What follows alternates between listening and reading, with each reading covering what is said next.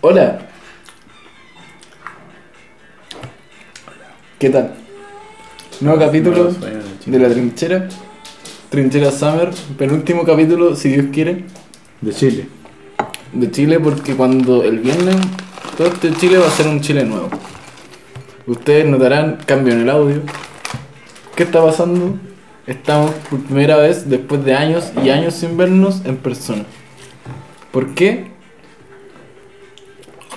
Porque este nuevo gobierno nos ha permitido Unirnos. unirnos en comunidad. Ha quitado nuestras diferencias a un lado y nos hemos unido en comunidad para ver a este nuevo Chile renacer. ¿Cómo están? Bien, bien. Desde nuestras reencarnaciones que no nos veían. Bueno, primer capítulo presencial, eso es impactante. ¿Se acabó el COVID parece en Chile? Sí. No Somos del primer mundo, weón. ¿Ah, Ahora sí? Chile es del primer mundo. Chile son los ingleses de Latinoamérica, tenía entendido. ¿Tú no creías en eso? Yo creo que los ingleses son los chilenos de Europa. Puede ser, weón. ¿Quiénes son los chilenos de Europa? Así realmente. Nah, Chile es muy único para esa wea. ¿Dónde sí? Pero es que, ¿qué es lo que el rollo de Chile? Como que Chile nunca gana nada. Como que les cae mal a todos los buenos. Sí. No pertenece a una wea. Es como eh, un, ¿Tú mal per- un mal ganador y un, un mal perdedor. No, tú no pertenece, ¿hay cachado que nadie en Latinoamérica, todos tienen como su propia onda y Chile es como una wea distinta? Es verdad eso, porque están como los caribeños. Los peruanos se parecen a los bolivianos. Los en Los- términos de, de cómo hablan al menos. Los uruguayos se parecen a los argentinos. Argentino. En cómo hablan. Brasil, pero es que Brasil es su Ah, propia Brasil. wea. Pero Brasil es como otro weá, porque hablan portugués. Pero Brasil es más único que Chile en ese sentido. Sí, pues Brasil es lo más único de ¿Sabéis qué se me hace? Yo siento que Corea del Sur es como Chile, weón. Sí, bueno, sí, co- Chile es bien Dicen- parecido a Japón y a Corea del Sur. Porque están bien como aislados Aislados, del resto, sí. weón. Es que, ¿sabéis lo que me, me. lo que yo, la conexión? Cuéntame. Eh. Ah, ya. ¿Vieron Parasite? La película surcoreana. ¿Qué es? Parásito, película. ah, África. Parásitos. Que ganó el Oscar el año 2019, puede ser. El Oscar antes de la pandemia. Sí. Cuando éramos felices. Sí. Y no, uno, uno de los temas de la película era como que los buenos que tenían plata le, le La daban- desigualdad. La desigualdad. Tenían parásitos. Era un país muy neoliberal, muy cercano a, a Chile en ese sentido, a Estados Unidos también. Y como que los papás le enseñaban cultura extranjera al niño. ¿Te acordás que le, le regalaban ropa de indio o de cowboy? No. Sí, pues le tenía una, una, una carpa tiki. O sea, no tiki. Mm. Una carpa Mapuche. mapuche. Básicamente. No sé, y ese como con, Eran con- mapuches de... consumo de cultura media extranjera, bueno, me parece sí. como bien propio de acá también. pues. Sí. Igual Corea del Sur tiene industria nacional frente a cosas.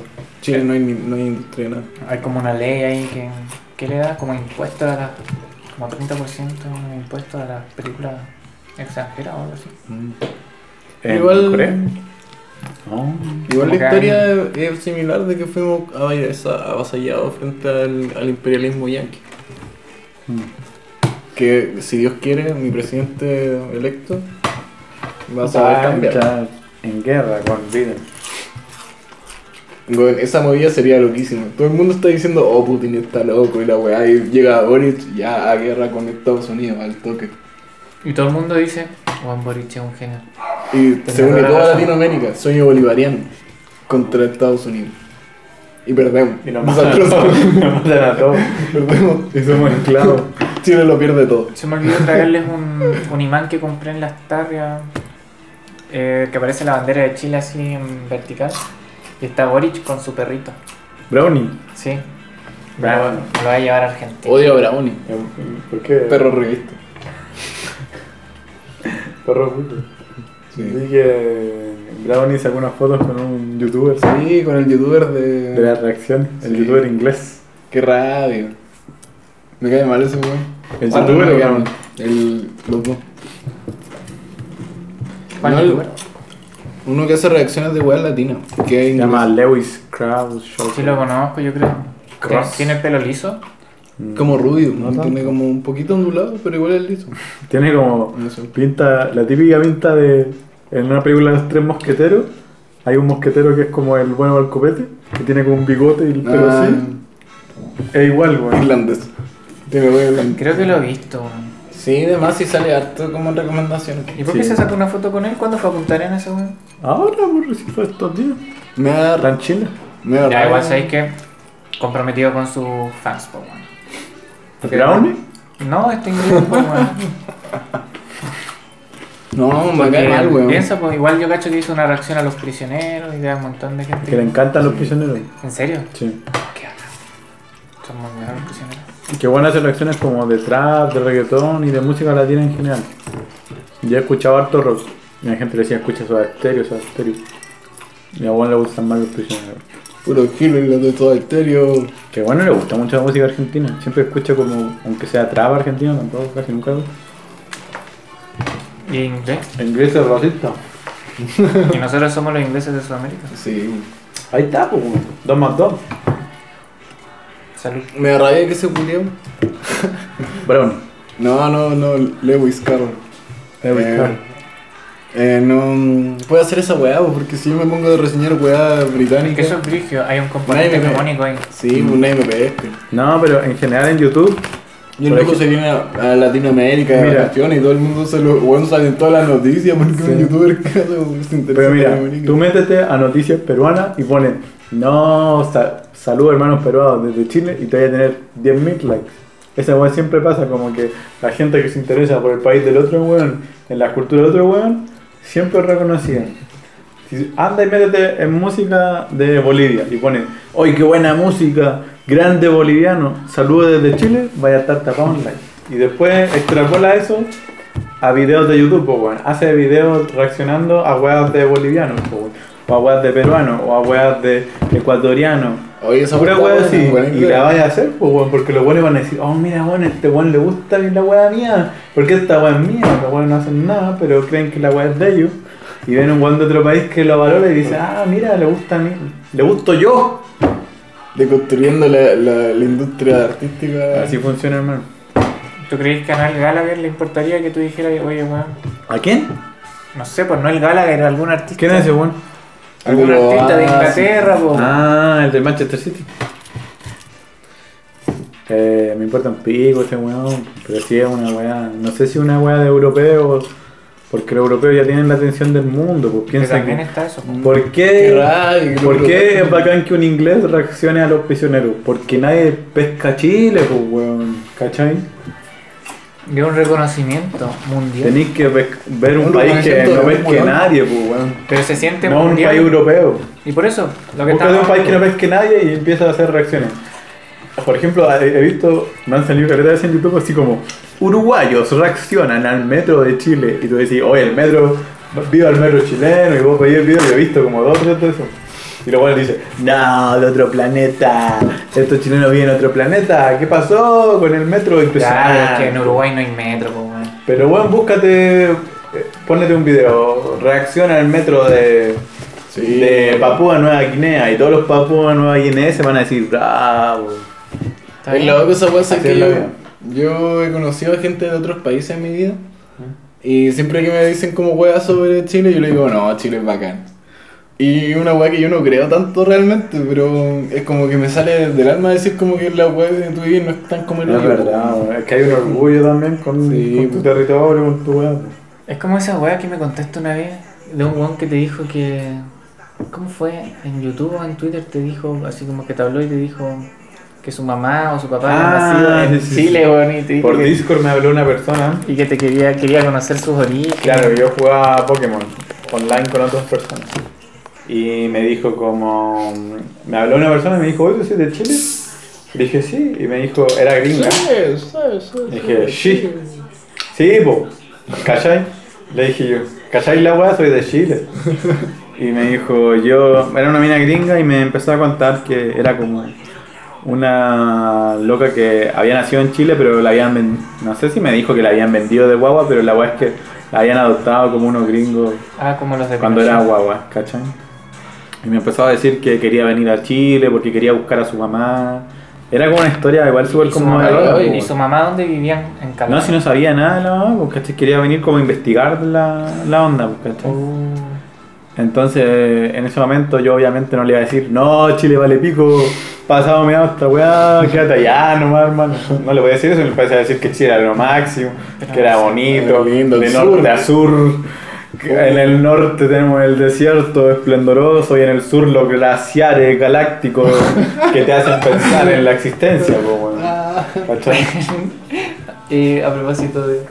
Pero no, es que sabéis que yo igual encuentro que. Que igual Chile está bien, bueno, es verdad. O sea, igual la experiencia. ¿Sabéis que por yo- vivir en Buenos Aires no conozco mucho, pero. Toda la gente que yo conozco, como que está en mi edad, como saliendo de la U, año primer año de la U, toda la gente se quiere ir de Chile, güey. No hay ninguna persona que yo le hable y le diga como, no, yo, yo me quiero quedar acá y la weá. Yo. ¿Tú te vas a quedar? Sí, de hecho creo que hablamos en otro programa anterior que me preguntaron dónde ustedes, como en qué país les gustaría vivir si tuvieran como todas las facilidades del mundo para hacerlo. Y todos decían como, no sé, pues, países europeos, así bacanes. Y yo dije que preferiría Chile antes que cualquier otro país en el mundo. Y que después dije ya, por último me iría a un país nórdico así como súper, que los buenos me pagan la salud, me pagan todo, me dan plata hasta por, por estar cesante. ¿Cachai? Pero en verdad preferiría vivir en Chile. Y la razón, no sé muy bien por- cuál es la razón, porque igual siempre hay un amor y odio con respecto a donde viví. Pero me daría paja irme a otro país, o sea, acá está mi gente, acá está mi ser, mi estadio, mi equipo, de mis amores. está el equipo de mi amor, está mi señora. Desde menor yo estaba aquí, desde pelo choclo. Igual a mí me gustaría esa weá, pero es que es muy difícil quedarse en Chile, weón. Como que nadie puede comprarse un lugar para vivir en Santiago, weón. Eso estaba difícil. Como arrendarse una weá es imposible, weón. Bueno, siento que me apena un poquito porque siento que es como que el, el país igual va a terminar como. Como si tuviera una fecha de vencimiento la weá, pues. ¿Chile? Sí. Sí. ¿En qué sentido no cacho? Chile está cada que caducado. Que la gente se quiere ir, que justo no, no se pueden ir ahora que estamos en el Yo momento más gente que se está importante. yendo. ¿Mm? Yo conozco gente que se está yendo. No, no pueden irse si estamos en el momento más importante. Toda la gente se quiere ir y yo lo he encontrado para lo O sea, yo siempre he pensado como. Ahora últimamente como más como realmente en irme, pero como que siempre he dicho como "Oh, Chile como el hoyo, me quiero ir a cualquier lugar. Pero yo creo que la gente vuelve, weón. Porque Sí, que la sangre tire. sí, por un lado sí, y por otro lado en el mundo hay como un, un- hay, no sé si ha pasado siempre, yo soy ignorante, pero siento que hay como mucha migración y después te y eso genera reacciones también, pues en los países genera racismo, etcétera. Y nosotros tampoco somos los buenos, no sé, pues más solicitados ni queridos del mundo, pues bueno. ¿Cachai? Si vos vas a otro país, pasáis a ser el, el weón sudamericano que ya anda ruando, ese weón anda choreando. No sé, Pero, igual no. en general creo que se irían más los jóvenes de nuestra generación Sí, es que la gente sacan- igual como que el... al universitario. Uy, se me atrapó un poco. Se está muriendo el Gerald. Gerald. Yo Cosa no que que llevar al hospital. No como más dorito. Gerald sacó como una bolsa entera de Doritos antes de este programa. Tiene la Sí. enfermedad. ¿De qué enfermedad estábamos hablando? Gastrointestinal. Antes habíamos hablado de gente que tenía problemas crónicos gastrointestinales desde chico y el Gerald empezó a decir: Tengo miedo. Tengo miedo Y es porque... como, obvio que sabí- ya sabría y si lo tendréis desde chico. Oigan, ¿qué opinan gente que no está escuchando sobre eh, el- la litosis? ¿Le ha tocado la experiencia de la litosis? Ese tema me gustó porque es un tema fuerte. Estábamos hablando habla de los olores. De hecho, ¿cómo hablamos de eso? Es que mira, no sé si recién hablamos de Parasite. Igual es un tema el olor como en Ah, términos eso socioeconómicos. Sí, Que eso, cuando pasó eso, me pareció como lo más, no sé si chileno, o tal vez latinoamericano, o puede que pase en todas partes del Sí. mundo, pero me pareció como súper reconocible esa idea de que los cuicos creen que los pobres huelen mal, ¿cachai? El tema del olor como... Brígido. Ya habíamos estado hablando de... ¿De qué estábamos hablando sobre el olor? No sé, yo había contado de que yo es un filtro bien grande para mí con la gente que me junto. De que yo siento que huelen bien o normal. Como hay gente que yo siento que huele mal. Que huele raro. Y es muy raro porque hay gente como muy aleatoria en general en mi vida. No es como un. No sé, debe ser algún tipo de hueá específica que no me gusta de los olores que desprenden algunas personas. Yo encuentro que hay gente que huele muy rico. Y de hecho una vez me pasó, y esto también lo... Bueno, eh, que mm, ya yo me, me juntado con esta persona y no la veía hace como uno o dos años. Y de repente en el metro, su aroma, como que siento que es como, no es que lo haya olido, sino como que su aroma pasó como por frente de mi nariz y lo olí. Y miré, y miré, y miré, y no estaba esa persona. Qué romántico. Sí, Sí. romántico. Licorice pizza. Y después me pasó, me pasó en, en Buenos Aires, o sea, esto fue en Santiago. Y me pasó en Buenos Aires que también olí su olor. Pero a ti te anda persiguiendo un fantasma. Eso lo encontré que. Yo les contaba que tengo súper mal olfato. Entonces para oler el olor de una persona tengo que estar muy, muy, muy, muy cerca de la persona. Como aspirarme a la persona prácticamente. Entonces en general eso no es algo que me preocupe. Pero cuando chico sí, como tenía muy mal olfato, me preocupaba como pensaba que tenía muy mal olor. Y ya, me- ya dije, ya pico, o sea, filo. Porque cuando chico eh, me decían que tenía olor a perro, porque yo tenía muchos perros en mi casa, pasaba todo el día jugando Oh, con perros. Entonces brígido mis amigos me decían que tenía olor a perro, porque pasaba todo el día jugando con perros, pues, ¿cachai? Y yo como no tenía buen olfato no me daba cuenta, pues. Igual es asqueroso el olor a perro. Pero yo tenía una Pero, amiga que le hacían bullying por eso, porque ella criaba perros con su mamá y, los entrenaba y los mostraban en, en competencia. Ah, Y le decían que tenía olor a perro. que puede ser, pues, pero ya a mí me parece rico el olor a perro, hermano. A mí me gusta. Mm, Depende. Además que yo cuando chico también me pasaba, yo creo que fue en la época en que tuve como dos perritas que estuvieron camadas de perros, entonces yo crié mucho cachorro. Uy, igual una vez me pasó. Y el olor a leche del cachorro, uff, Ah, qué sí. cosa más rica. Un cachorrito así con olorcito a leche, Sí, uy, qué leche. Es brígido esa ¡Oh, qué rico! Ay, me acuerdo cuando Me mi encanta. perro tuvo sus perros y eran como unos de color beige otros de color negro. Y tenían un Uh. patio grande así y los soltamos. Y, se- y empiezan a esparcirse así Oh, por el jardín. Nosotros como que los perseguíamos y ellos nos seguían y después quedaban cansaditos y yo me acuerdo que los ponía todos así. Como que yo me acostaba en el pasto, era chico y yo juntaba las manos así y los ponía... Yo, yo cuando me acuerdo que tuve una perrita que tuvo 11 perros de todos los colores, blancos, negros, café, plomo, eh, unos pintados así como de color vaquita, color café con no Ay, sé qué lindo color vaquita. Todos. Y cuando era muy muy chico, eh, yo los ponía en mi cama y dormíamos juntos. Y después cuando empezaron a crecer, se tiraban de la cama los buenos. Mi cama era súper alta, me acuerdo que me daba miedo de que se mataran. Todos los perritos como que no sienten nada No, eran loquísimos. Y yo dormía. Y ahí en ese tiempo de haber tenido mucho olor a perro, cachorro más encima. Así como era a leche así asqueroso, pero a mí me encantaba.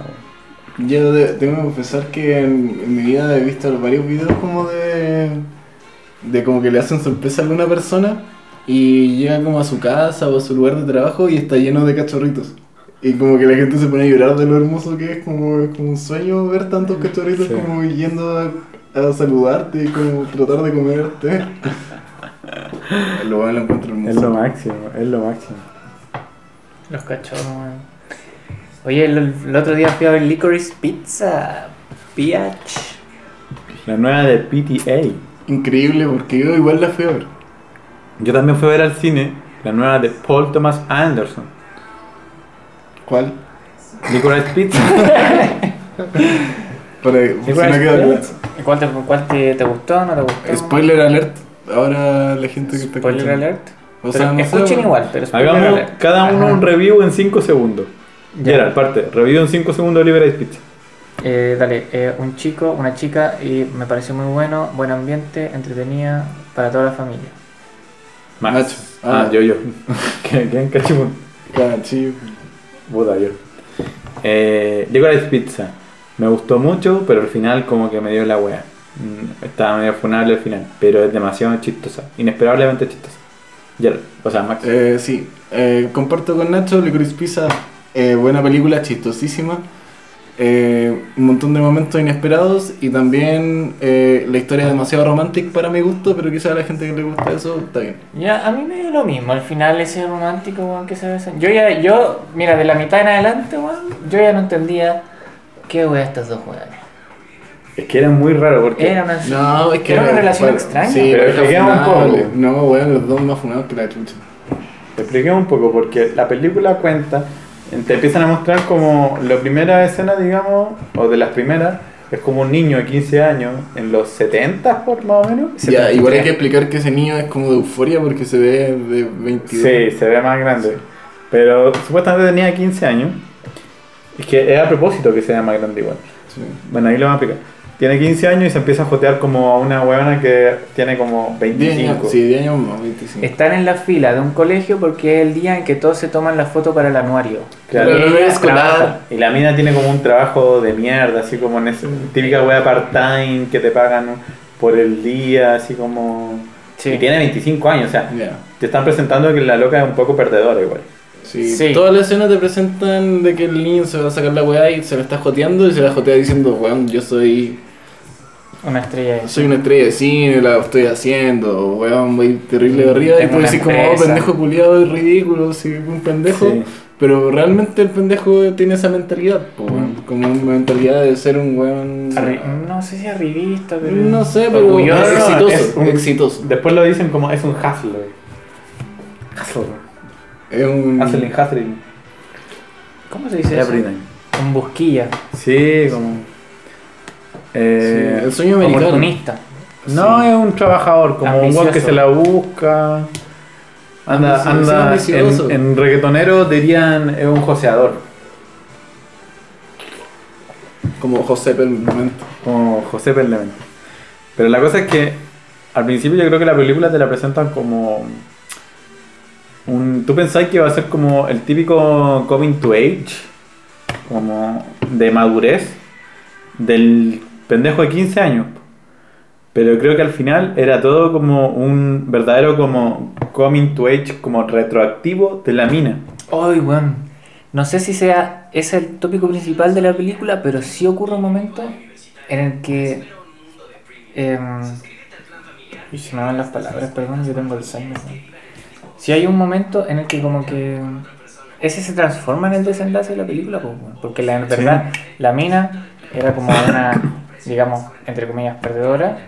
Y gracias a él, ella como que se empieza a creer más el cuento y adquiere un poquito esta como habilidad del weón de ser como Igual sí. O busquilla o... Igual yo creo que el, que la loca era como más, más personaje principal, porque tenía como sus cambios realmente, el otro loco solo siempre fue el mismo siempre, como que tú sabías cómo iba a actuar también. Sí, y él en el fondo representaba el adulto, lo que igual era Sí. triste para él, pero él en el fondo era el niño que no era niño, pues el niño que estaba pensando en, en, en ser, Ser empresario, en ganar plata, en trabajar.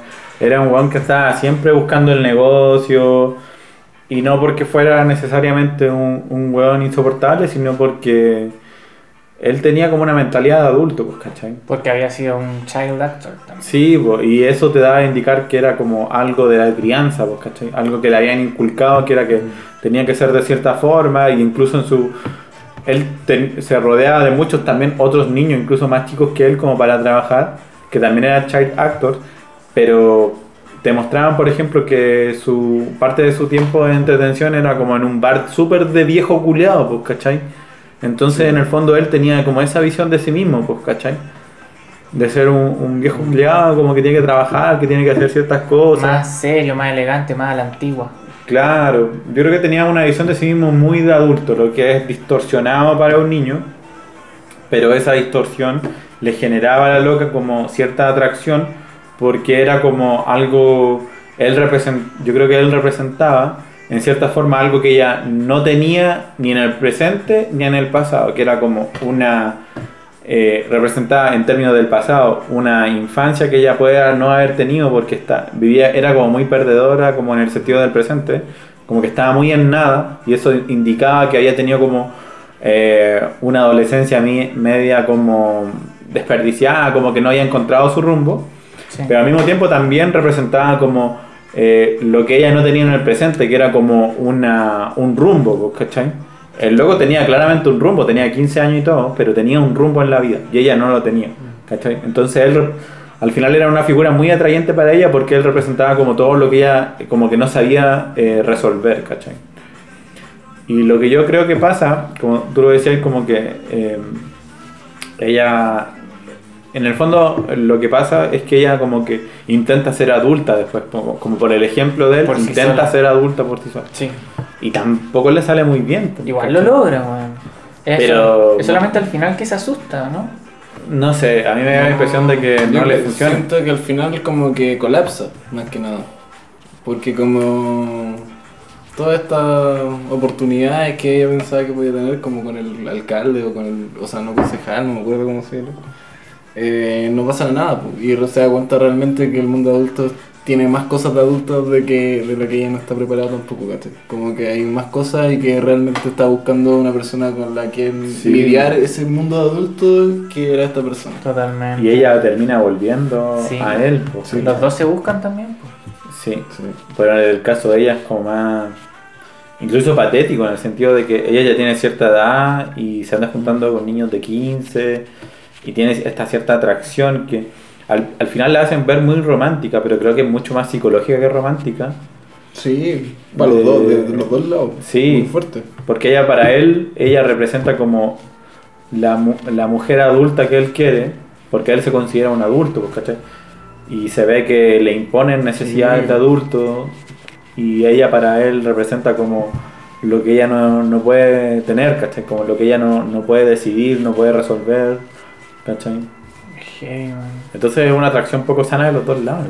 Ya, y ahora que dijeron eso, yo estaba hablando con Gerald antes de que tú llegaras, de que esta weá es una situación autobiográfica de Paul Thomas Anderson. Brígido. O sea, eso lo leí en un. Sí, en una reseña. Pero no. Pero no. yo pensando eso igual lo encuentro brígido, como que no sé qué tan real sea que es una autobiografía. Igual Paul Thomas Anderson tiene una tradición de hacer películas autobiográficas que lo dejan como más funado de lo que debería ser. Porque la señora de él es una actriz. No sé si la cachan. No. No sé, La voy a no sé buscar. Yo creo que la cachan como de vista, porque es como típica comediante, qué sé yo. Y en la película anterior de Paul Thomas Anderson, que se llama The Phantom Thread, que es muy lo opuesto a esta, porque esta en el fondo es muy, muy cómica. Tiene escenas como, como arcos incrustados que son como pura comedia en el fondo. Que yo creo que vamos a hablar de eso después. Sí. Pero, Punch Drunk Love, hablando de películas Sí, sí, pasadas. sí. Claro, pero en el fondo es súper opuesta a la película anterior que es The Phantom Thread, donde es una película extremadamente seria de un weón que es como el, un modista como mega exitoso, mega famoso, así como... Y tenía como una casa de moda, de ropa, como muy a su imagen y su semejanza, sus caprichos, sus traumas, sus como... Toda su persona estaba como reflejada en esta casa con altísimos estándares, como hecha en, completamente a, su, a todos sus su- caprichos y lo que no le permite nunca madurar, ¿cachai? En el fondo siempre está pegado como a, a su imagen maternal, a, su, a las imágenes protectoras de mujeres que lo representan y a la, por las que él trabaja en el fondo, ¿cachai? Y esa película supuestamente es biográfica en el sentido de que la película cuenta la historia de amor de él con una mujer mucho más joven, obviamente, eh, y que termina como en una relación muy eh, tóxica o desvirtuada como de, la, de un amor como más puro, porque ella empieza como a envenenarlo, ponte tú, para que él... Para que ella lo cuide él. Claro, para que ella lo cuide, para que él tenga pausas, ¿cachai? Entonces, este es un tipo que no sabe parar de trabajar y que todo en su vida es trabajar y todo lo demás, las personas a su alrededor, funcionan para que él trabaje lo más efectivamente posible. Y entra una mujer que termina siendo su esposa, que en, en esta rutina como que ella no se entiende y ella siempre es como más rebelde contra todos los demás que le, le siguen el amén en todo el weón. ¿Cachai? Entonces ella lo que encuentra es como empezar a envenenarlo. Y en un punto él se da cuenta. Pero cuando se da cuenta, él la ama más, más. todavía, ¿cachai? Sí, no, no la Porque mesa. la cuida. ¿Cachai? Y Paul Thomas Anderson dijo que esa película se inspiró en cómo su señora lo cuidaba a él. Sabéis que igual es. Igual Yo, yo me siento. Yo no la he visto, pero me siento identificado con ese protagonista. Si a mí me hicieran eso, yo me. Ay, a mí igual me gusta que me atiendan. Si te envenenaran solo para No, jugar. no sé si que me es envenenan. que sabéis que yo soy una persona trabajólica. A mí me gusta trabajar. Tú no sabes parar. No, igual he aprendido con el tiempo. Es que esa es la hueá mala de, de estar terapiado porque al final tu vida ya no tiene tan- tanta emoción. Ya no tenías personalidad. Sí. Pero cacha que su- la señora Paul Thomas Anderson es dos años menor. Mira, esta, yo creo que la conocen. Ah, me suena. Sí, la he visto se llama Maya. Rudolph. Mira, mira llorar. Maya Oh, Rudolph no se llama. creer. Sí, sí, sí. Y actriz de película igual famosa. Yo la cachaba de antes, de hecho. Por Away. We Go, me acuerdo. Y trabaja en películas, no sé, Bridesmaids, Grown Ups. Puras películas malas. po. No, una vez vi una película buena de ella. No, me acuerdo cuál era así. Igual encuentro interesante que las dos últimas de Paul Thomas Anderson. Bueno, y eh, sale en Nicolas Pizza todo. Igual las Sí. películas. Ahora. Dale, dale. Eso quería decir que como que las dos últimas, desde mi perspectiva, como que siguen esta weá de que los protagonistas tienen una relación extraña. Poco sana, pues, en el fondo. Como Igual la- que es, como- una, es una- es abiertamente poco sana. Poco sana, Nadie puede ver y decirlo como esto está bien. poco, poco prolija, con mucha Igual, pereza. igual en la última yo siento que se trata de natural- naturalizar caleta como que él tengan En la otra igual, en el sentido. la distinta. Y ahí está lo peligroso, porque en el fondo, Mm, como pero- espectador, tú. Igual está bueno, po. Yo creo que como espectador, como muy ingenuo, Uno está acostumbrado. pensar que te están contando una historia de amor. Uno está acostumbrado a lo más ideal. ¿Sí? Y, y tú piensas, ¿cuánto? Pero te lo presentan como una historia idealizada, pues, ¿cachai? Sí. Pero en el fondo no te están contando una historia idealizada. No. Y eso es lo bacán, pues. porque ¿cachai? ¿Cuántas Y es conscientemente no idealizada, Sí. pero que te la presentan como idealizada porque quieren que tú la vencías un poco y te des cuenta de que está mal, pues, ¿cachai? Bueno, ¿cuántas parejas en el mundo, bueno, en cualquier parte, me van a decir todas, son, tienen aspectos como las parejas de estas dos últimas dos Mm. películas? Pues, weón? Y de hecho siento que esa es la diferencia con, por ejemplo, Call Me By Your Name, que también muestra la, la- la relación entre un adulto y un adolescente, que está mala. En la, principio. o sea, nos podemos dar cuenta que está mal, pero la película no te lo presenta como... Te lo presenta idealizada, pero no para que te des cuenta que esté mal. Te lo presenta idealizada para que penséis que así es el romance nomás, ¿cachai? Mm. Y no tiene una. La película no tiene una otra capa de profundidad para que tú como empecé a pensar que está desvirtuada, weón. En cambio en Libra Pizza sí, pues, ¿cachai? Te dan un montón de pistas para que tú te des cuenta de que estos dos weones están súper cagados. De hecho, ¿cachai? eso pasa cuando más de una vez durante la película tú piensas, yo lo pensé dos o tres veces, ¿Mm? es como, pero esta mina tiene 25 y este weón tiene 15, o, o, o esto como de, como, ¿por qué están ellos dos juntos? Si te lo empezáis a preguntar así, Mm. eso claro, rompe con lo ideal. Igual, sí, hablando también sobre lo que hablamos antes, yo encuentro que fue un casting súper bueno. Uy, sí, el casting la. Porque la loca la encontraba muy, muy buena actriz. Sí, Ella La muy loca es buena. cantante. Bueno. Es de una banda que se llama Haim y de hecho su hermana son La su hermana. bueno, sí, eso, es eso. la loca de Haim. En la película. No, ¿y saben quién es el weón? Es el hijo de Seymour Hoffman. ¿Cuál? El, El one de, de The Master que se mató. No, no, no, sí, pero el, buen pro- el protagonista de la película. Sí. El hijo de Philip Gary Seymour. Hoffman actúa como protagonista principal en Local Pizza. Guau. Guau. Qué heavy, qué fuerte. El hombre que se mató y que ya actuó en películas por Thomas Anderson, para los que no saben, como The Master. No golpees la mesa. No sé en cuál más. No le pego, solo que como que se me caen los brazos. Ah, ya. Perdón. Perdóname. Es que siento que se va a escuchar después. Mm. Ya todos golpeamos la mesa. Tenés razón, tenés razón. No, no, no, no, tenés razón. Toda la razón. Bueno. Buen dato. La familia judía en la película son todos familiares en la vida real. Sí. Y judíos también. Y... De una banda Haim, por si la quieren escuchar. Oh, que hagan saber de Qué brígido, yo no sabía que era de Jaime. Bueno, estábamos No, la comentando... encontré buena actriz. Sí, con el Maxi estábamos comentando que tenía un buen casting la película. Sí. ¿Te acordáis de ese niño millonario que yo creo que te acordáis el nombre? Lance. No. La, El weón que tenía la cara de ese weón. Un child actor también. El child Child actor. actor. Ah, el buen mino de los Sí. Child Sí. Actors. El weón mino, sí, no hay otra Que manera se de jotea a la niña, Sí. de- o sea, no es niña, la adulta de Pero yo no me acercaría a alguien así, weón. Como que sé que es mino, pero es como. Igual me Era muy cuenteado, era muy Sí, cuenteadísimo, pero weón, buen actor. O sea, weón, qué buen personaje, weón. Es que era muy buena la idea de que eran child actors, que tenían, que era como un reparto gigante donde habían como distintos niveles de child actors, como los que iban a tener un estrellato y los que valían picos, y como que tenían que andar de agencia en agencia buscando papeles de extra, ¿cachai? Era muy buena esa idea, encontré. Y ese weón. No, es que como la sonrisa que tenía, el peinado. Sí. Y lo que le decía al Max, la- el ego que tiene, pues, porque cuando le ofrecen que tiene que rezar, él dice, "Mm, no, no sé, voy a refuse edu- educadamente Sí. porque soy ateo. O sea, más encima, el bueno era criado judío y le, hacen, le piden rezar una casa judía. Si no hubiera, si el weón no hubiera sido judío y le piden eso y dice que no puede, me parece como normal. Pero que el buen se haya, haya tenido una Sí. personalidad para decirle a un, mon- a un papá judío tradicional y un montón de gente en, en, la pro- en su propia casa, en una celebración judía, decirle, no, sabes que yo no creo en eso, yo, yo me salí de No eso. fue tan así, fue como bien educado y dijo, ¿sabe qué? No, era ateo". educadísimo, pero tenía que tener una personalidad gigantesca Sí. Sí. no, personalidad más, más, no sé si, como bien egocéntrica igual, porque dice, le preguntan, ¿cómo es eso? ¿No que eras, no que eras judío? Y es como, sí, yo fui criado para la manera judía, pero Mi propio camino. mi camino personal me ha guiado al ateísmo. Y es como, ¿y por qué es eso? Pero mira, yo creo. Es por. Vietnam, weón.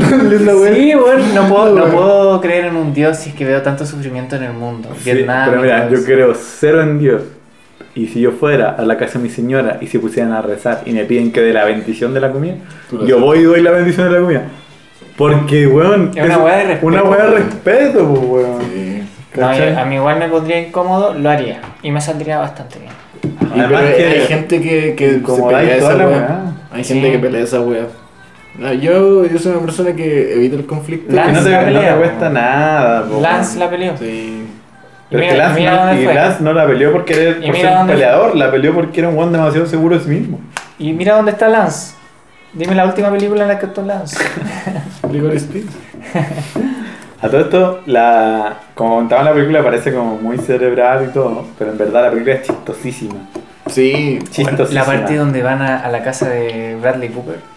De hecho, habíamos comentado en un podcast anterior que Bradley Cooper tenía puras películas de mierda. Es la primera película buena que veo en que sale Bradley Cooper. Weón, yo, yo me, me demoré en cachar, me demoré en cachar, yo dije, y de repente pasaron sus buenos minutos de, de la escena introductoria del personaje que está hablando con el, con el weón y diciéndole que va a salir rápido porque se demoraron en llegar.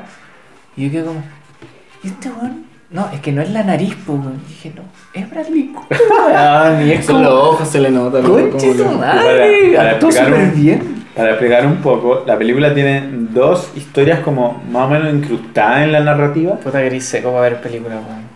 Que. ¿Por qué? que no me acordaba de las historias incrustadas, me acuerdo de la 1, o sea, la segunda sería. ¿Y la primera cuál es? La de. mm, No es Champen, es Hoffman. ¿Cuál es el otro actor? La de la moto. ¿Te acordáis la Sean moto? Penn. Champen, ¿verdad que era Champen? Eh, hay dos historias incrustadas en la narrativa que no siguen netamente como el curso como de la historia, pero están pensadas netamente como eh, weas- yo diría que están casi netamente como humorísticas y presentas como personajes que solo aparecen en esas oportunidades. Eh, una es de Bradley Cooper y la otra de Champen. No, ah, sí, perdón. y a mí la de Bradley Cooper me, me, me tenía pero con Oh, carcajada sí. en el cine. Y de hecho en el cine A mí yo me fui tenía y había unas 15, 20 personas. No, en el mío había menos. 8 o 10. No, y yo, es que yo fui para, el- para la semana de estreno. Ah. Entonces había más, tal vez había más personas. Igual no era tanto, 15, No, 20 po. personas. Pero toda la gente estaba con carcajadas. Y Sí. hay gente que no sabía lo que iba. O sea, había gente que.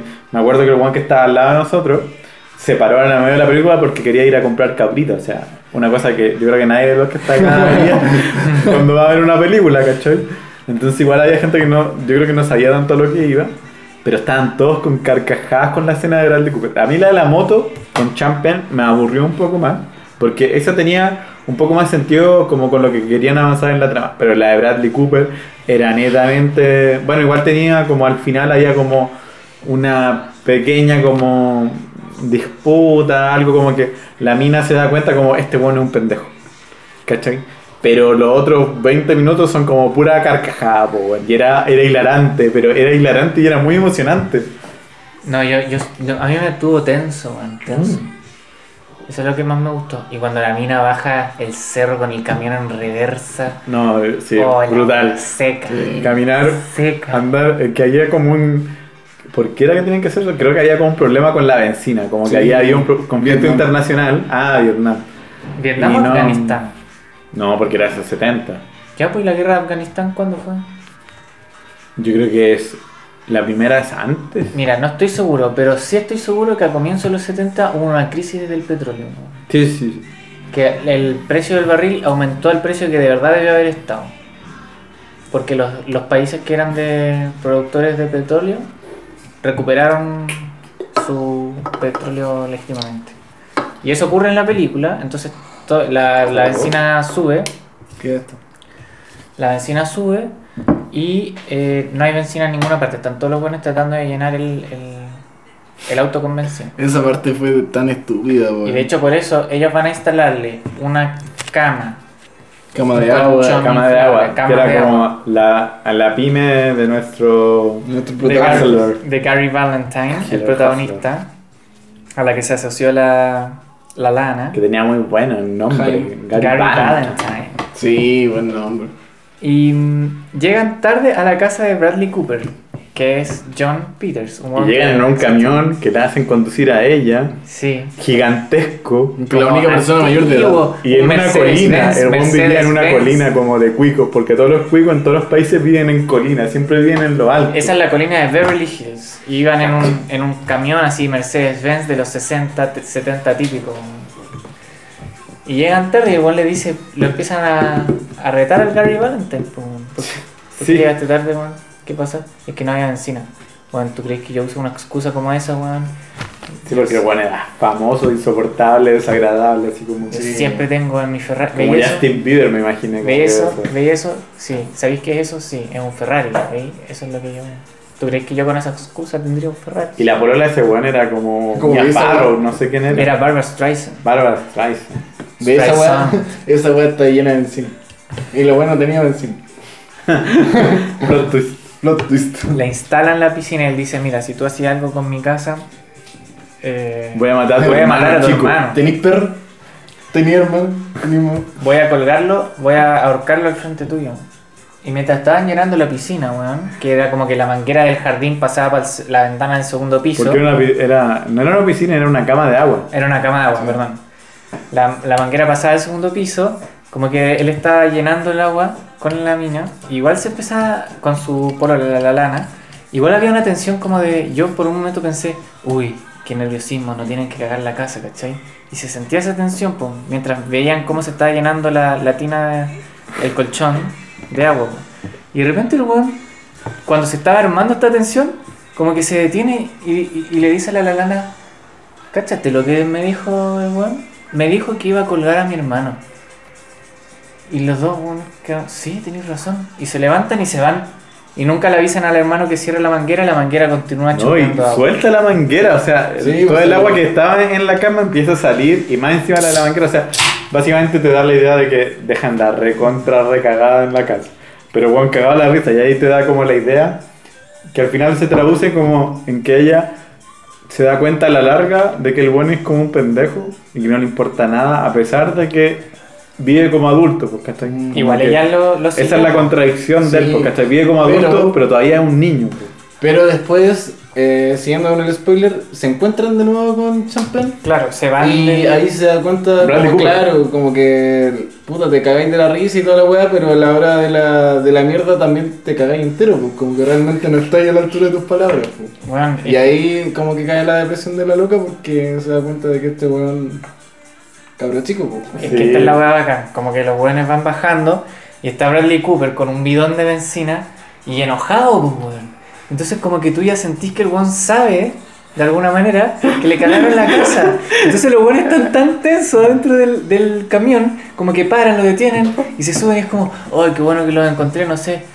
Me quedé sin benzina en el Ferrari. Ay, qué escena más Oh, tensa, concha su madre. Y tú pensáis que se lo. Tú pensáis que va a colgar a su hermano chico. Sí. Y el weón solamente te lo Es encontraron que, como que buena radiando. actuación, buena actuación porque el culeo parece un maldito demente. Sí, weón, que se gana el enajenado Oscar. completamente, weón. Se gana el Oscar Bradley Cooper. Actors, support actors. Sí. Que esto es toda esa escena es tan buena, toda esa, todo ese arco de la película es buenísimo. Van en el camión y pasan al lado del Ferrari del weón. Y no hay mucho espacio, entonces como que Bradley Cooper como que se, se acerca a la mina y dice, ya tú manejas los cambios, yo manejo el manubrio. No, sí, que porque Bradley Cooper era como un ninfómano. Era un Sí, ninfómano, era adicto, era El adicto a la de sí vagina. mismo en la película, Sí. Él mismo, lo dice, asqueroso. él mismo lo dice. Y el weón como que se empieza a jotear como a la loca. El Bueno, de- Bueno, se cotea a todas las mujeres que encuentra. Sí, cada vez que aparece una mujer se la está joteando pero asquerosamente. Pasa en ese momento eh, incómodo y no sé, como que querían entrar a una bencinera, pero puede que no, que como que el weón les decía, no respeten la fila, entren acá nomás, yo me bajo. Y el weón se bajaba y al tiro como que ¿Verdad que hay una fila gigantesca? saca una de las, no sé, de las pistolas de, no sé si se llaman De pistolas benzina. de benzina y saca un encendedor.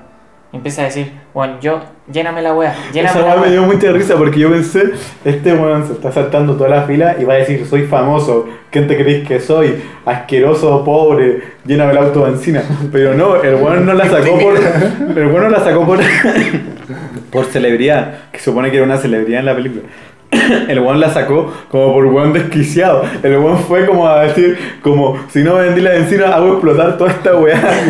Y, y así te da la impresión de que el weón estaba dispuesto a hacerlo. Porque el weón estaba desquiciado. Weón, y ahí el Gary Valentine le dice a la lana, ya, bueno, vámonos, vámonos. Y se van. Sí, lo dejan botado en el fondo. Pero, ¿qué, hace este, ¿qué hacen estos weones? Se devuelven por el camino y vuelven donde está el Ferrari. Y el Gary Valentine se baja y empieza a golpear los vidrios del Ferrari, weón. A romperle todo el Sí. auto. El parabrisas. Y la, y la Lalana en ese momento quiere hacer partir el camión y se quedan sin gasolina. Deus Ex Machina. Estamos haciendo demasiado spoiler, ¿o no? Oye, es que esa No, es la mejor es que escena de la película. Que es, que es ridículamente buena esa parte porque es tan chistosa y es tan emocionante que tú dices, no, no puede ser, conche tu madre, no puede ser. Y la loca tiene que bajar, porque esto está todo en su vida, así como el Valparaíso, conche tu madre. Oh. La buena está como en Beverly Hills, así como en la punta del cerro. Y empieza a irse como con el vuelito del auto porque tienen que arrancar de que le rompieron el Ferrari, le hicieron mierda al Ferrari el weón mientras no estaba. Y se van con el vuelito y la buena agarra mucha velocidad y empieza como a irse por todas las calles. Están como, la loca en el fondo como que se hace en medio Schumacher, pero sin benzina, con solo el vuelo de la weá, y es como En que están a punto de morir a cada rato. Y en reversa. oh. En reversa. En reversa. En una parte Oh, Dios dice, mío. bueno, si, te- si tenemos verde en el siguiente semáforo, la puedo hacer. Y el weón le dice, ya. Como confía en ti. Y, la, y la buena, no voy a respetar el semáforo. Y es como que la Es como, tiene que oh. hacerlo porque ya venían demasiado fuertes. Bueno, y lo logra. Da vuelta, el, o sea, gira el, el sentido del... Sí, porque yo pensaba, esos camiones antiguos ni cagando tenían los frenos hidráulicos de hoy en día. Tienen como esos frenos culiados que De aire. no frenáis, pues, weón. Como Sí. eh, respetar 3 metros porque la frenos de aire y la weá. Y ahí lo Y logran. venían con mucha velocidad porque venían con mucho vuelo. Logran estacionar el camión cerca de una bencinera. Ya era madrugada. Y la mina está hecha mierda.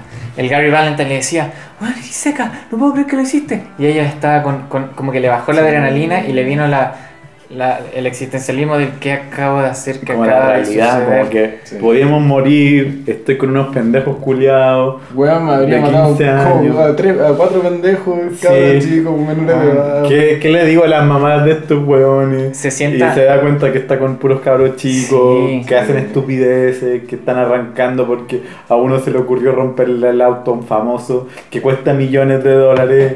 Y la buena está así como: estos buenos son idiotas y yo tengo Sí. 25 años y estoy con un grupito de idiotas de 15 años. Bueno, se sienta ella en la vereda a meditar todo esto. ¿Y quién está caminando ahí? Así, trepitosamente, violentamente, con un bidón en la mano. Bradley Cooper, weón. Y está puteándole a la vida, está puteándole.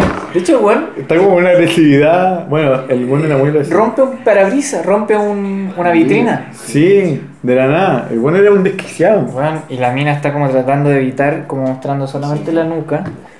pasa- y, y- y- y tú veis que el weón pasa detrás de ella y si es que él continúa caminando por cómo está construida la toma, se va a encontrar con los pendejos que estaban llenando de benzina el camión y que estaban jugando con los bidones como si fuese masturbarse, porque son pendejos. Y justo pasan dos tenistas mujeres que recién venían de su práctica de tenis y el weón se las empieza a jotear y se va en dirección contraria. Sí. O sea, si esas minas no habrían estado ahí, Si bueno fuera un asqueroso culiado, ¿no? también. O sea, claro, en el fondo es eso. pues, yo estaba respetando como la personalidad que, que Juan ya estaba loco. También. No, pero absurdamente buena esa escena. Esa es mi parte favorita de toda la película. No, weón, Muy parte bueno. favorita la parte del, del restaurante japonés con la. Uy, eso al principio de la película lo encontré tan extraño. Yo te juro que al principio creí que La era. weá, yo lo encontré brígido, lo encontré. ¿Cómo puede ser tan falta de respeto de salirte con la tuya? La weá buena. Y un sin respeto. No, pero se te tira toda la BTS Army de huevearte, po. No, pero es que-.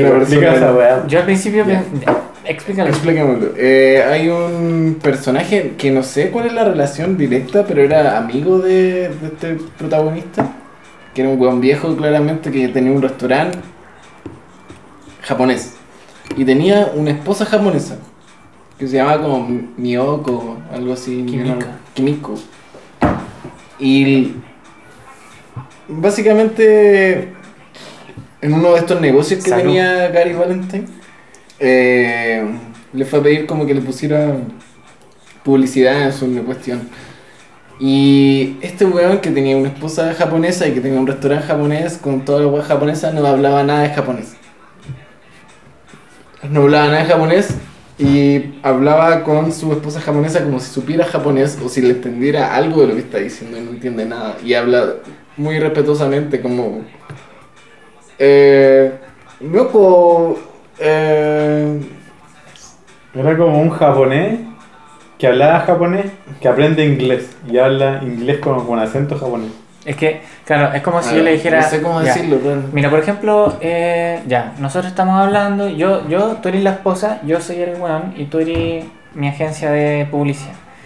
Y me dice, ya, eh, me, me, me señala la publicidad y yo, y yo pienso, y tú me dices, ¿qué me, qué me parece? Dime qué me ¿Qué parece. te parece? Dije, "Mm, no sé, voy a preguntarle a mi esposa.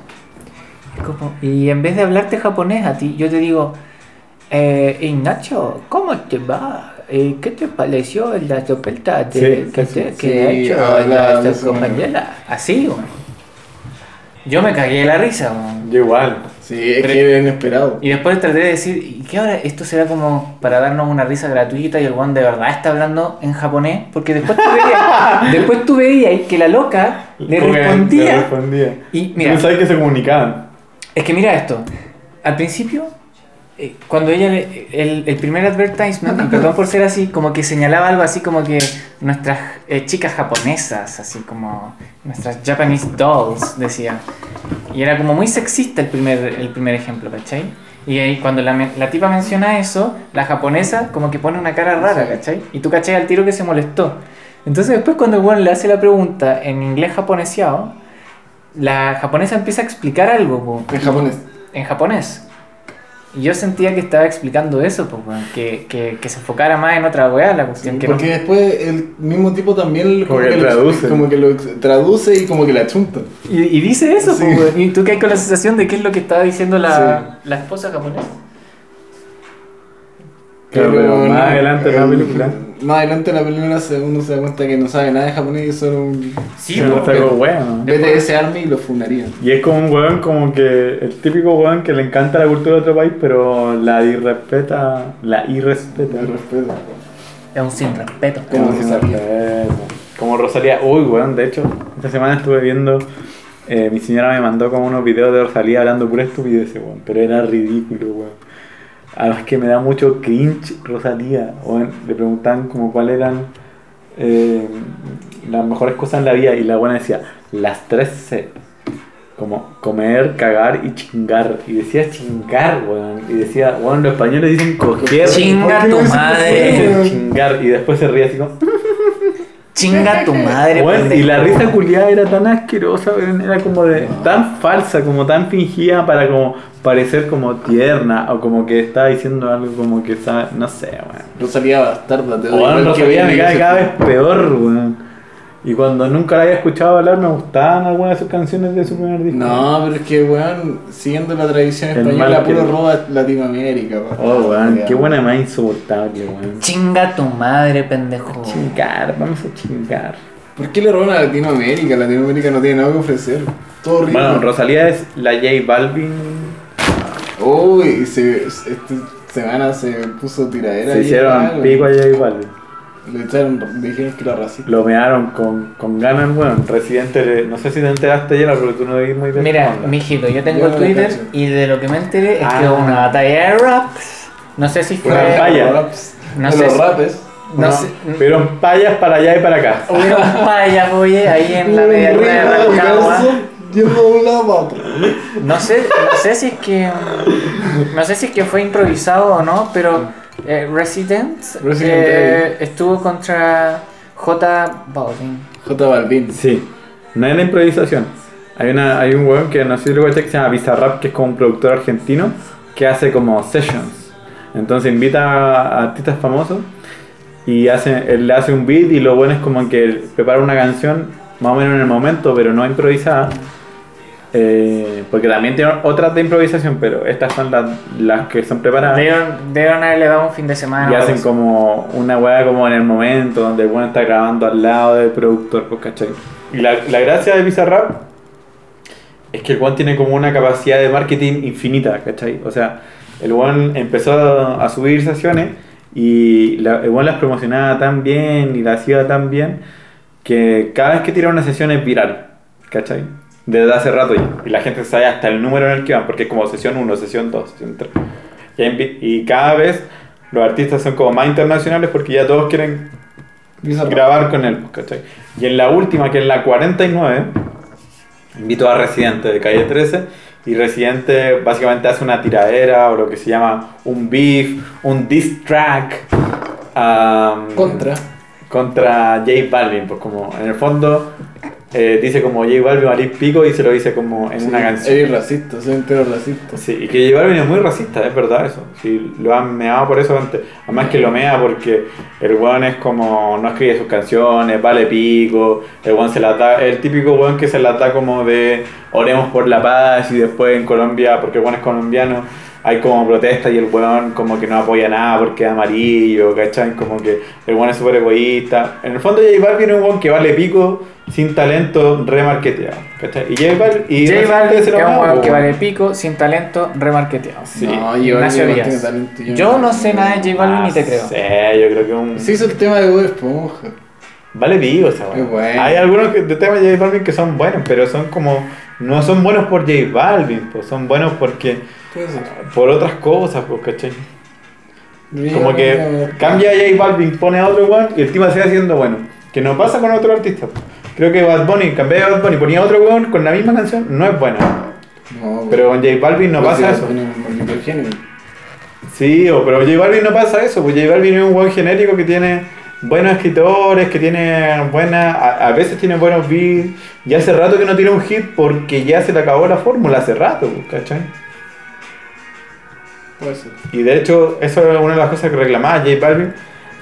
El residente le reclamaba que en los últimos Grammy, J Balvin tuvo una nominación, a diferencia del año anterior que tuvo 13.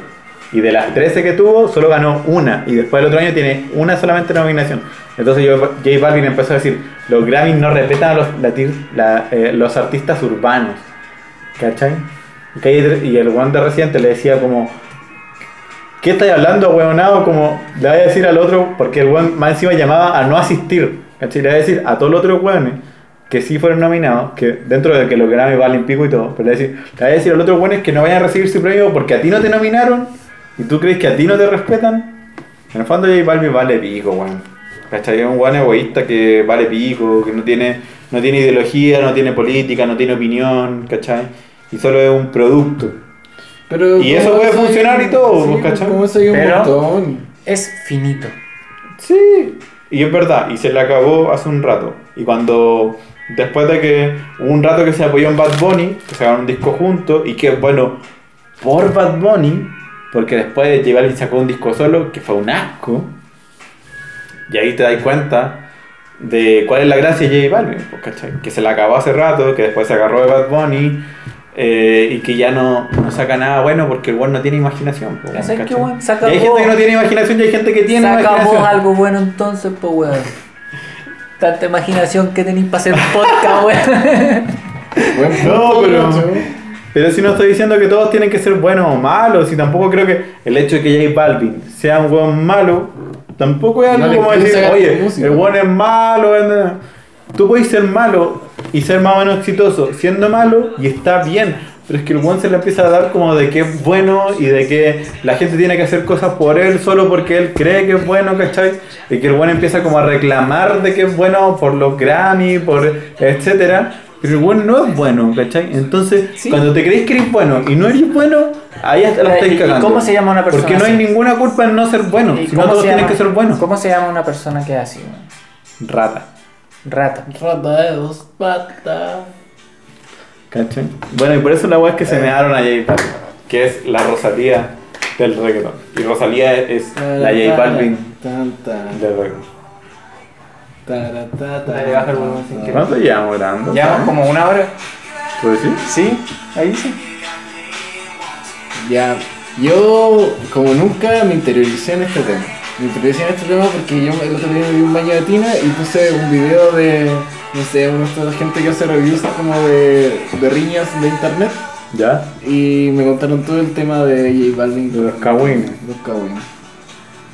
Y también como que le dieron color con que... mm, Porque este lo que recién te decía como que está usando como una depresión o como una cosa así para sacar fama, como la enfermedad de su mamá, una cosa así.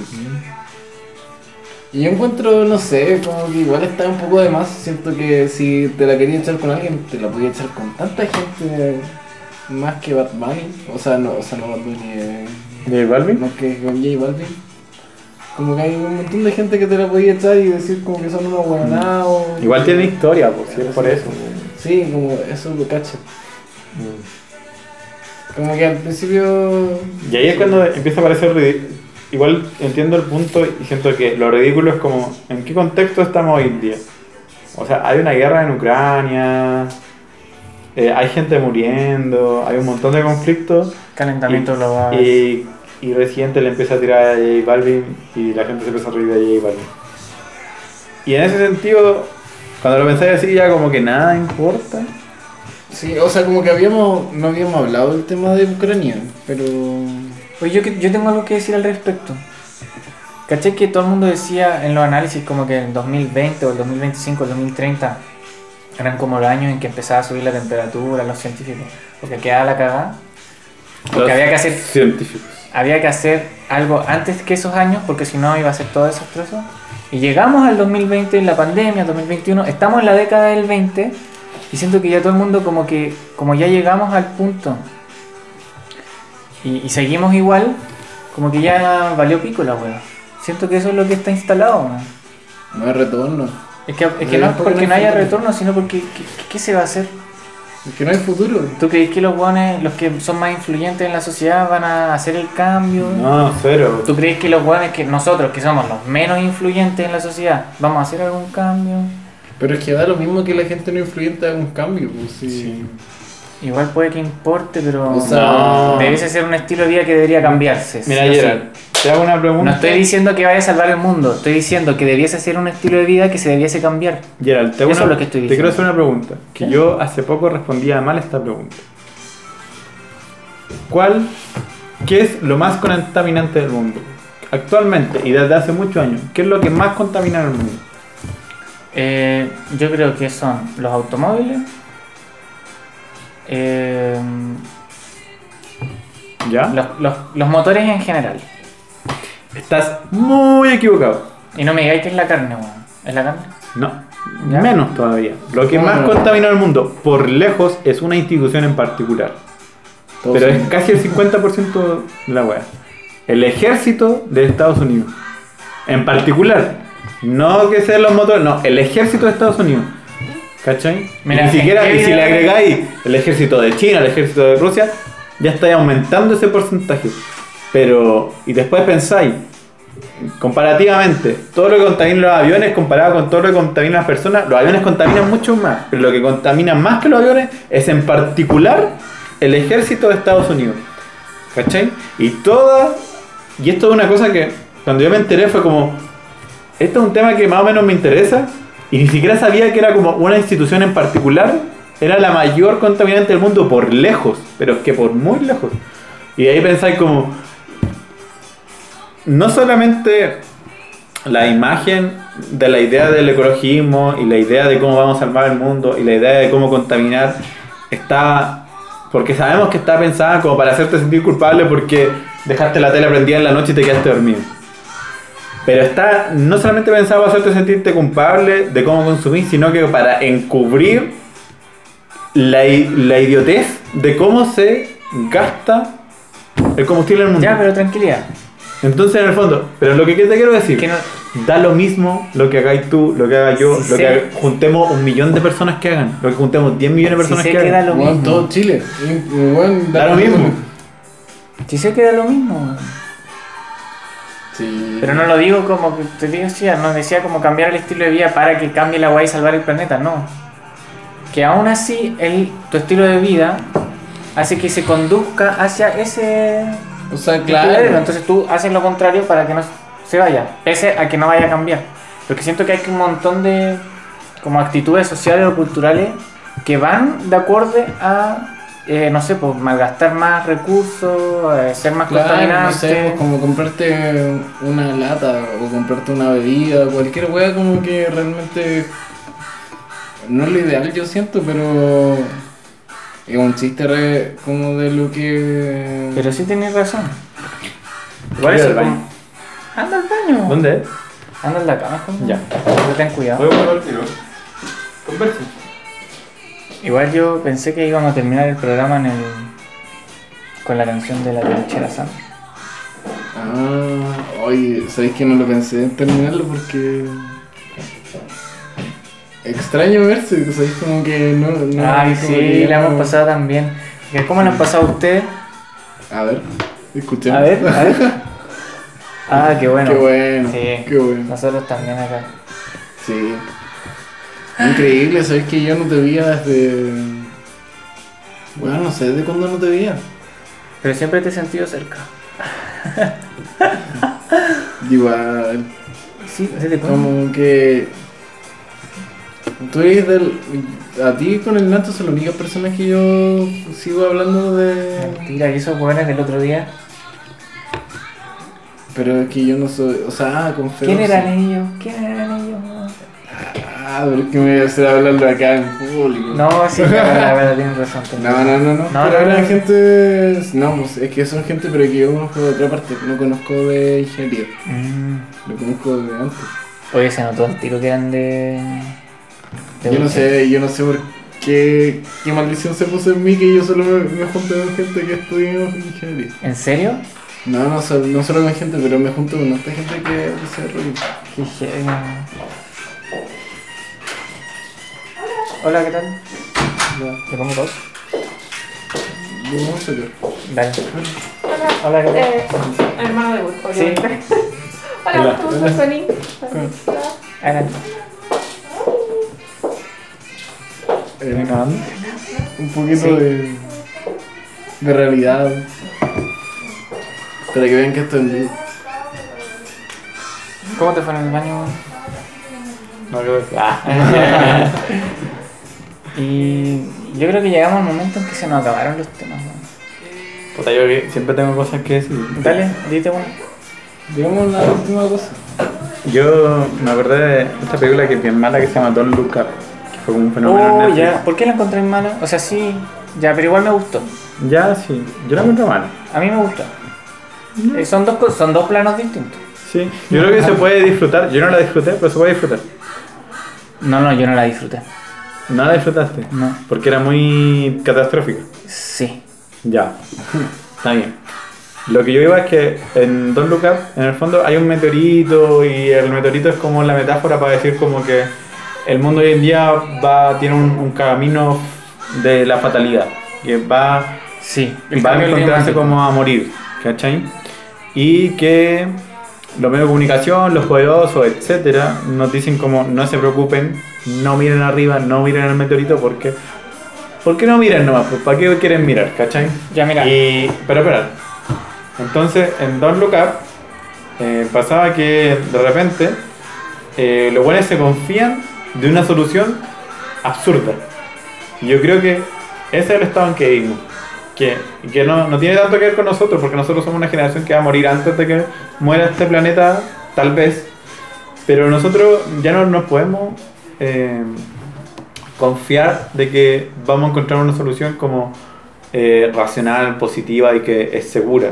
Yo creo que lo máximo que podemos esperar una- es que alguien invente algo mágicamente y que mágicamente se solucionen las cosas a través de una tecnología, porque eso es lo que están esperando, yo creo, mucha gente como poderosa, como que aparezca la tecnología a través del mercado, de las estupideces que ellos conocen, eh, a través de la inversión, etcétera, que aparezca la tecnología que radicalmente cambie la situación, ¿cachai? Y eso, como nos mostró la película, no va a pasar, ¿cachai? Es una estupidez.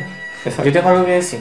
Hay un momento en la película en que el meteorito, porque la, la mitad de la película nadie sabía si es que era cierto o no, porque era un científico que nadie conocía, que más encima no tenía no tenía aptitudes soci- sociales weón, como para masificar el mensaje de que venía un meteorito y que se iba a destruir la Tierra, entonces la hueá pasó y no, no surgió más. Pero cuando el meteorito empieza a ser visible en la Tierra, cambia, weón. porque la condena ya se vuelve una casi una certeza, a menos que no quieras mirar arriba y le creas a los políticos. Yo, mira, ¿se acuerdan que hubo unos incendios en Europa? No sé si el año pasado o el anterior, Sí, como los incendios que estuvieron en Australia o acá en Chile, eso me acuerdo. en Europa.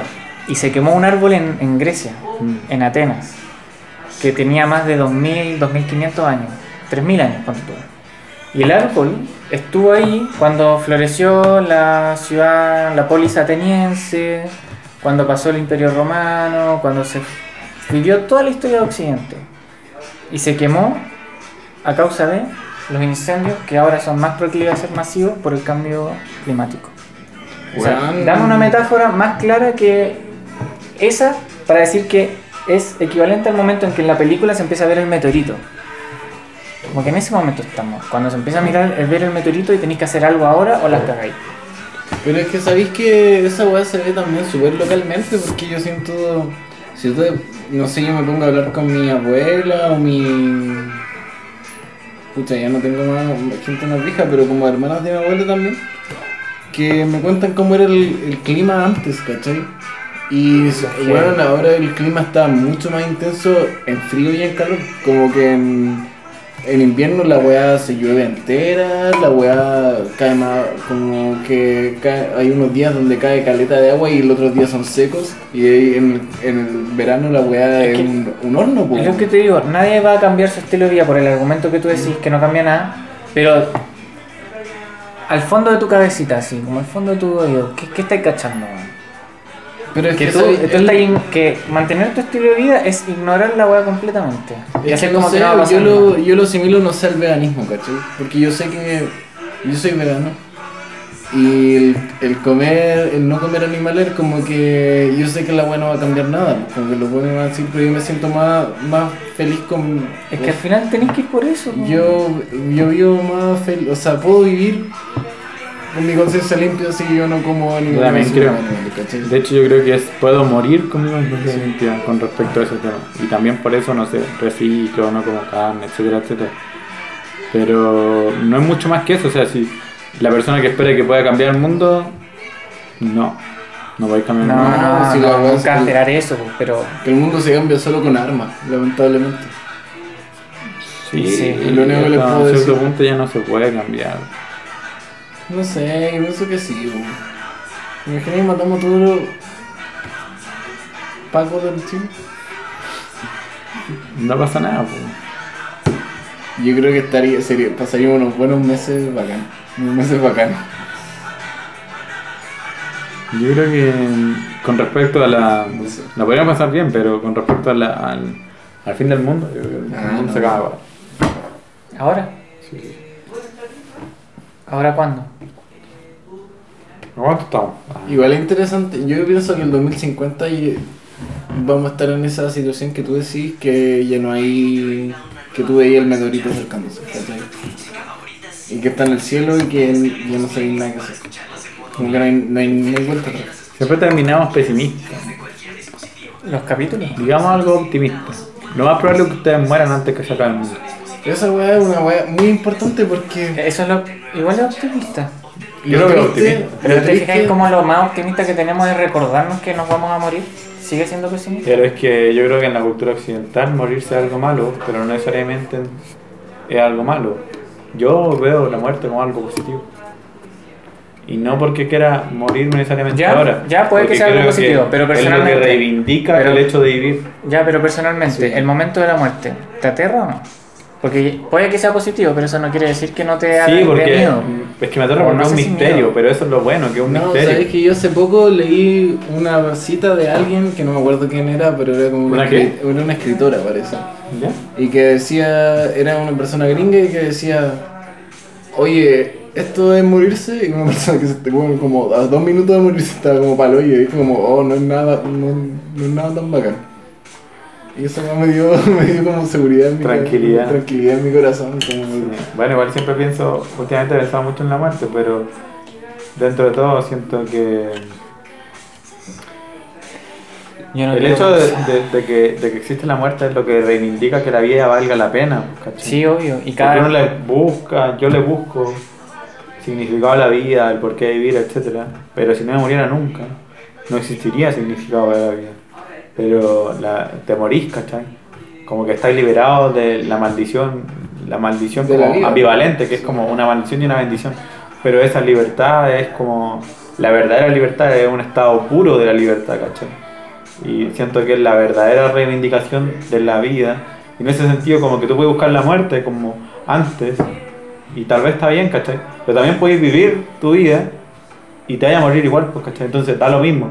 Muérete ahora, muérete en 100 años más, pero te vaya a morir. Y eso es lo tranquilizante, ¿cachai?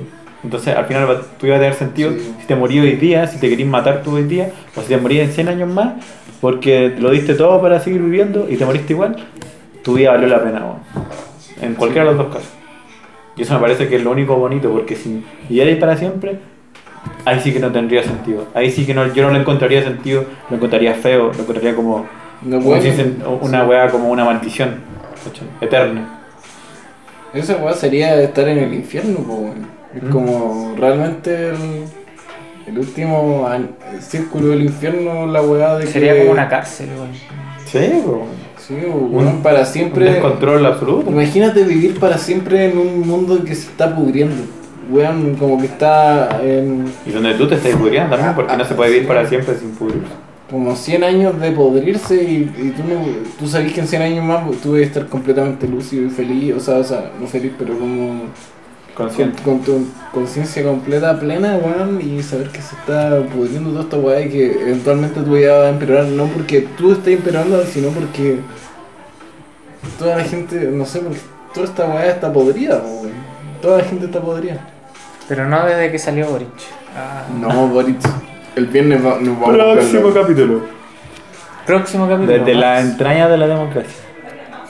¿Qué me decís, Max, antes de que se me empiecen a bajar las ganas de ser Desde los intestinos de la república. Yo creo que Boric Desde los. Desde el ato- atochamiento gastrointestinal, La vía sanguínea Boric de la historia. la aorta bombeando. Boric se pavimentó el camino para que yo salga presidente en un futuro. Eso es lo único que puedo decir. Porque toda la gente a decir, ah, weón que terminó su carrera, ya, puede ser presidente. Eso. Boris, Boris presidente caminó para que yo, emperador del mundo, corriera. Pues, sí. bueno, yo salgo emperador, paro todas las bolas del, del hidrocarbón, del CO2. Del hidrógeno verde. Yo solo hago hidrógeno verde. Si yo salgo emperador, hago ilegal salir a la calle. No, yo haría, De nada. haría ilegal las prácticas. Hago ilegal, primero la notaría. Segundo, Weón, qué chucha, ¿qué son las notarías? Hoy las notarías son un robo. las notarías son una estafa piramidal de hace 100 años. Sí. ¿Cómo? Nadie lo ve. No, esa weón no tiene sentido, weón. Acabamos con esto, por favor. Sí. Ya. Es que ya ya. Da para otro programa todo el tema de las notarías. Sí, Interesante. la- ojo que sí. Ojo ahí. Este fue- importante. Este fue nuestro primer programa presencial desde la vuelta a la democracia en Chile. Estamos súper contentos. ¿Qué dice Nacho? Ya no estaban clandestinos. ¿Tú? Yo encuentro que ha sido una experiencia fascinante y espero que nos podamos volver a ver pronto. Agradecer también a Nuestro auspiciador, nuestro Patagonia. Austral. Uy, Patagonia Austral. El Milodón, tomamos Oh. pichí de Milodón. Hoppy Lager Aventura También Austral. al, al padre de Gerard por prestarnos su hogar. Gracias. Sin saber nada, probablemente. Tácitamente, o sea, Tácitamente. sí. Y también a toda la gente. A IPA Stone. Ay, Gastón. Bueno, a la gente que Invitamos a nos todos escucha, que nos acudan escucha- de manera recurrente a IPA Stone. a la gente que nos escucha religiosamente, puesto que somos su única fuente de información verídica que existe ya en este planeta. Y recuerden, pónganse sus gorros de aluminio. Tómense su Patagonia Austral. Buenas noches, señor. Adiós. Chao, cuídense.